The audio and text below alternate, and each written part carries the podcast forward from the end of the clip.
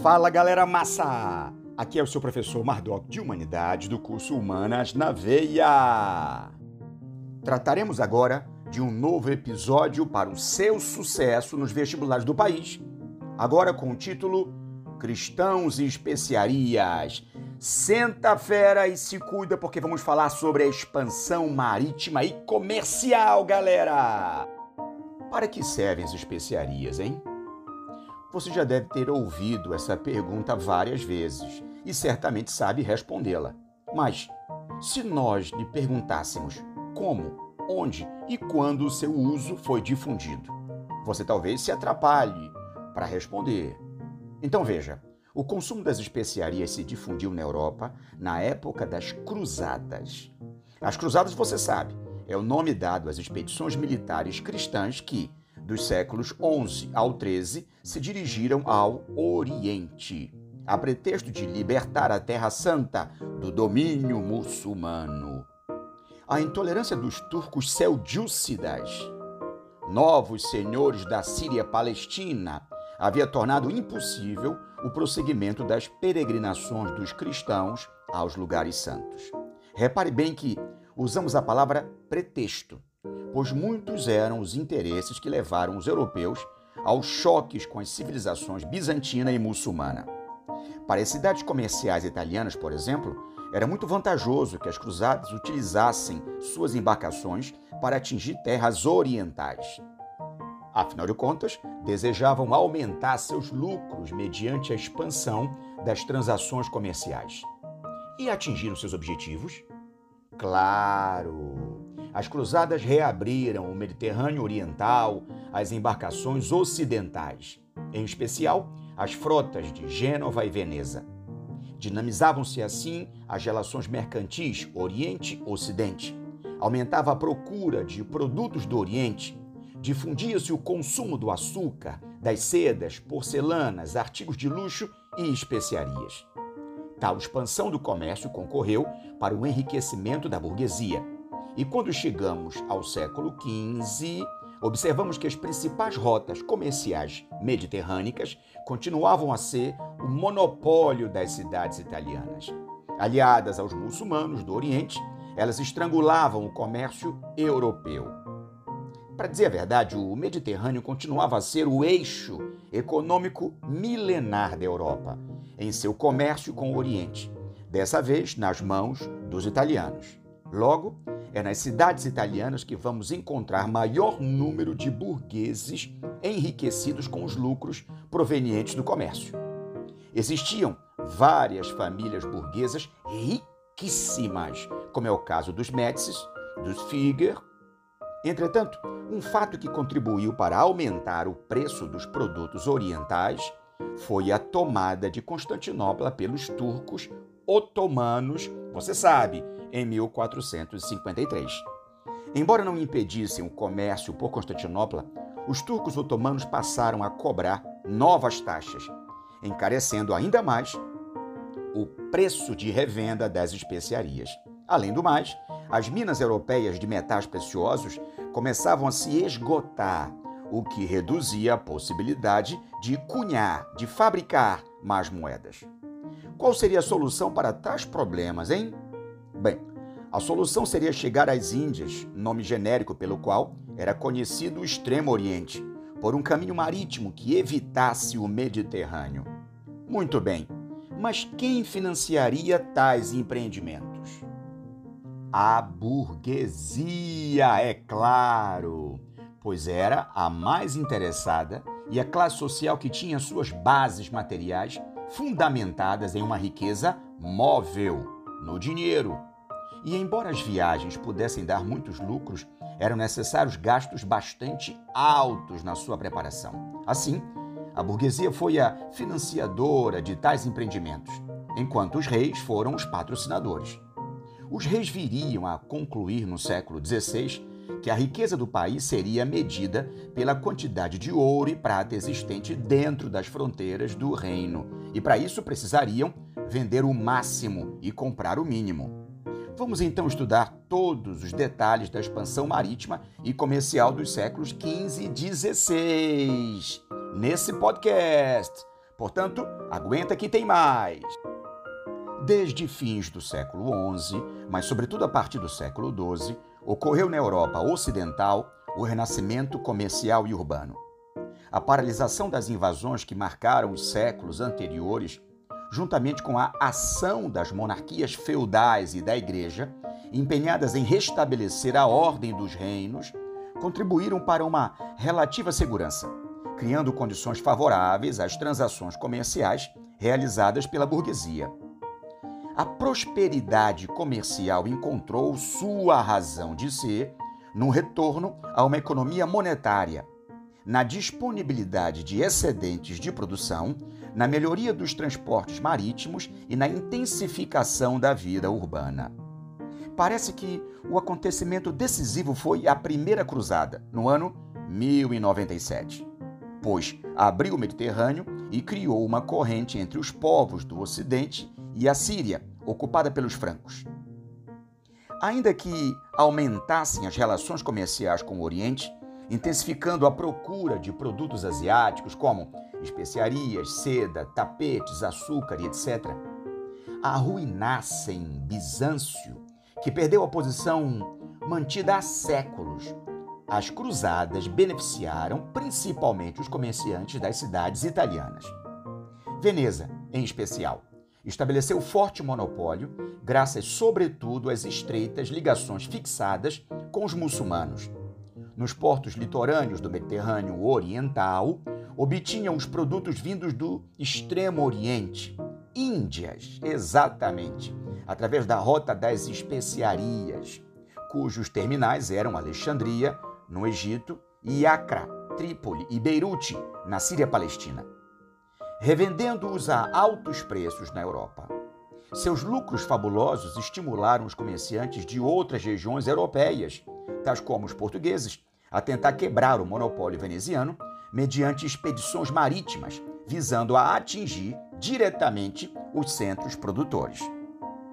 Então se liga na dica, galera. O Jornal da Viagem de Vasco da Gama. Escutem. Então, o capitão Mora enviou um degredado a Calicut. Os habitantes trouxeram até o nosso homem dois intérpretes que falavam castelhano, mouros de Tunis. O primeiro cumprimento que lhe deram foi textualmente o seguinte: Diabo, o que o traz aqui? Em seguida, perguntaram o que vinhamos procurar tão longe. Ele lhes respondeu que vinhamos procurar cristãos e especiarias. Ah! Bem, além do mais, a crise final da Idade Média, séculos 14 e 15, assistiu à verdadeira fome de metais preciosos, necessários à cunhagem de moedas. A necessidade de obter ouro e prata, revitalizando as transações mercantis enfraquecidas com a depressão econômica. Igualmente funcionou como poderoso fator para a expansão atlântica dos séculos XV e XVI. Já a formação dos estados nacionais, paralelamente ao fortalecimento do poder monárquico, implicava crescentes despesas, levando os reis a favorecer os empreendimentos marítimos como um meio de ampliar suas fontes de receita, fundamentais para a consolidação da autoridade real. Então perguntamos: quem foi o primeiro? Você já sabe. O primeiro país a se lançar nas expedições marítimas foi Portugal. Na verdade, coube aos países ibéricos desempenhar um papel pioneiro na expansão marítima e comercial atlântica, o que se explica por fatores específicos, criando condições socioeconômicas e políticas favoráveis inicialmente em Portugal. Desde a Terceira Cruzada, século XII, as cidades litorâneas portuguesas, em particular Lisboa, vinham servindo de ponto de escala a ligação marítima entre o comércio mediterrâneo e o norte europeu.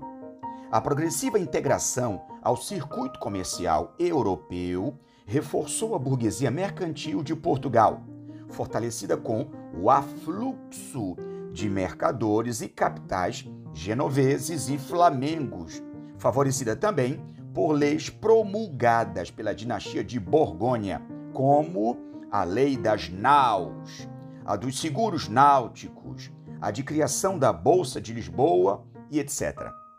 Desejosa de manter e ampliar suas conquistas, essa burguesia mercantil apoiou a revolução do mestre de Avis. Com certeza você já ouviu falar. Revolução essa que data dos anos de 1383 a 1385 e que levou ao poder Dom João I, fundador da dinastia de Avis, impedindo a subordinação do reino a Castela, cujo governante se casara com a filha de Dom Fernando I, entre os anos 1367 a 1383. O último representante da dinastia de Borgonha. A vitória de Aljubarrota reafirmou a independência do reino português e frustrou a solução antinacional e feudal defendida pela maioria da nobreza e do clero, interessados na união com Castela. Vejam os interesses políticos e religiosos, porque ficariam subordinados à autoridade de um rei distante. Ainda que vitorioso, Dom João I, entre os anos de 1385 a 1433, fizera concessões visando a obter o apoio da parte da nobreza feudal para conseguir a guerra contra Castela. Isto esclarece o caráter conflitante da dupla orientação seguida pela monarquia ao empreender a expansão pelo norte da África e pelo Atlântico Sul, costeando o litoral africano para atingir as Índias. Quer saber como se chamava, galera, esse, essa navegação pela costa da África? Périplo africano. Exatamente. Então se liga na dica. Orientação mercantil, atendendo aos interesses da burguesia comercial, e a orientação territorial, satisfazendo aos desejos da nobreza feudal. É certo, porém, que a expansão inicialmente uniu o Estado em torno do rei e satisfez a interesses gerais afetados pelo declínio do comércio com a Europa setentrional, devido à Guerra dos 100 Anos, envolvendo a França e a Inglaterra, que, dentre outras coisas, disputavam a cidade de Flandres, uma das regiões mais ricas da Europa e com a qual Portugal mantinha importantes relações comerciais. Porém, atente, se coube a dinastia de Borgonha formar o Estado Nacional Português, foi a dinastia de Avis quem promoveu a empresa mercantil expansionista, iniciada com a conquista de Ceuta no ano de 1415 e continuada no século XV com a exploração e conquista das ilhas das regiões litorâneas da África no Atlântico Sul. Mediante a implantação de feitorias, o que são feitorias? São entrepostos comerciais são fortalezas, visando a impedir a ação de concorrentes europeus e assegurando ouro, escravos, pimenta, presas de elefante, almíscar, panos de algodão e outras mercadorias revendidas na Europa. A empresa mercantil tornou-se autofinanciada, embora os riscos fossem assumidos basicamente pela burguesia. Esta via ou melhor, a burguesia enxergava os lucros serem canalizados para as mãos da monarquia. Exemplo, a viagem de Bartolomeu Dias, no ano de 1487, atingindo e dobrando a extremidade meridional do continente africano, conhecido como Cabo da Boa Esperança, abriu a rota do Oceano Índico, através da qual Vasco da Gama, entre 1498 e 1499, chegou a Calicut, na Índia. Calicut era, diga-se de passagem, importante centro comercial, a seu porto chegando navios da costa asiática do Pacífico, de ilhas da Oceania e do litoral do Golfo Pérsico. Então preste bem atenção. O sucesso dessa viagem abria excelentes perspectivas para Portugal, que podia substituir Veneza como centro redistribuidor dos produtos asiáticos. Impunha-se, porém, controlar o comércio das Índias mediante o domínio das rotas asiáticas que desembocavam no Mediterrâneo Oriental e a eliminação dos comerciantes muçulmanos que o exerciam. Em 1500, Pedro Álvares Cabral, após descobrir o Brasil, atingiu Calicut, onde derrotou uma frota muçulmana. Seguiam-se outras expedições, destacando-se a ação de Afonso de Albuquerque, estabelecendo fortificações e feitorias nas entradas do Mar Vermelho e Golfo Pérsico na Índia, Indonésia, China e Japão, veio a ser criador do Império Asiático Português. Por algum tempo, Portugal teve a supremacia comercial na Europa, com Lisboa convertendo-se no centro de revenda, principalmente de especiarias. Todavia, em meio da aparente prosperidade, a nação empobrecia. Podiam os empreendimentos da coroa ser de vantagem para alguns particulares. Mas desde o início, a empresa mercantil fora extremamente dispendiosa e muitas vezes ilusória. Basta lembrar, por exemplo, a conquista de Ceuta, que se converteu em um peso econômico porque o comércio da África, que se esperava monopolizar, deixou de afluir a cidade, desviado pelos próprios muçulmanos que dominavam as rotas transarianas. À medida que o Império Tricontinental na Ásia, África e América, com o Brasil agora, se expandia, o número de funcionários civis e militares aumentava, acarretando crescentes despesas para o Estado. Os gastos da coroa para tentar manter o monopólio das especiarias eram acrescidos pela manutenção de fortalezas, constante patrulhamento feito pelas frotas de guarda-costas, sem esquecer que as embarcações eram caras, duravam poucas viagens e os naufrágios frequentes. A emigração, retirando do reino sobretudo homens jovens, as epidemias e as crises de fome foram fatores que agiram para provocar o declínio demográfico, o que contribuía para afetar a economia atingia tanto no setor da produção como no de consumo. Carente de capitais, a coroa recorreu à política de elevação dos impostos e de empréstimos a banqueiros, flamengos e italianos, sobretudo, que ficavam com a maior parte dos lucros, enquanto que o Estado acabava arcando com os riscos e todas as perdas. A própria economia nacional entrou em colapso. Os campos se despovoaram com o recrutamento para a Marinha e as tropas de além-mar e com a emigração pela possibilidade de enriquecer no exterior. Por conseguinte, a produção agrícola decaiu, não só pela diminuição da mão de obra, mas também pelo desvio de capitais para os empreendimentos mercantis marítimos. Com isso, tornou-se necessária importar o que antes se produzia, sem se esquecer de que os lucros, cada vez mais reduzidos, não foram reinvestidos nas atividades industriais com que se criaria uma produção nacional capaz de suprir o mercado interno e evitar a importação de produtos pagos a peso de ouro. Bem, a coroa, monopolizando a empresa mercantil, aplicou grande parcela de seus lucros na realização de obras dispendiosas. Concedeu amplas vantagens à aristocracia decadente, exemplo, pensões, cargos, terras, monopólios, em detrimento da burguesia. A burguesia, por sua vez, estava mais debilitada com a expulsão dos judeus no reinado de Dom Manuel I, ou seja, pelos anos de 1495 a 1521.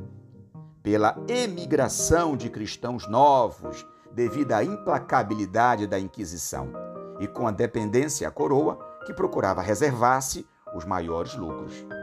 Assim podemos concluir que a debilidade interna juntou-se à pressão externa, aumentada com a União Ibérica entre os anos de 1580 e 1640, quando o Império Português na Ásia e na África começou a desmoronar e a cair em poder da Holanda e da Inglaterra.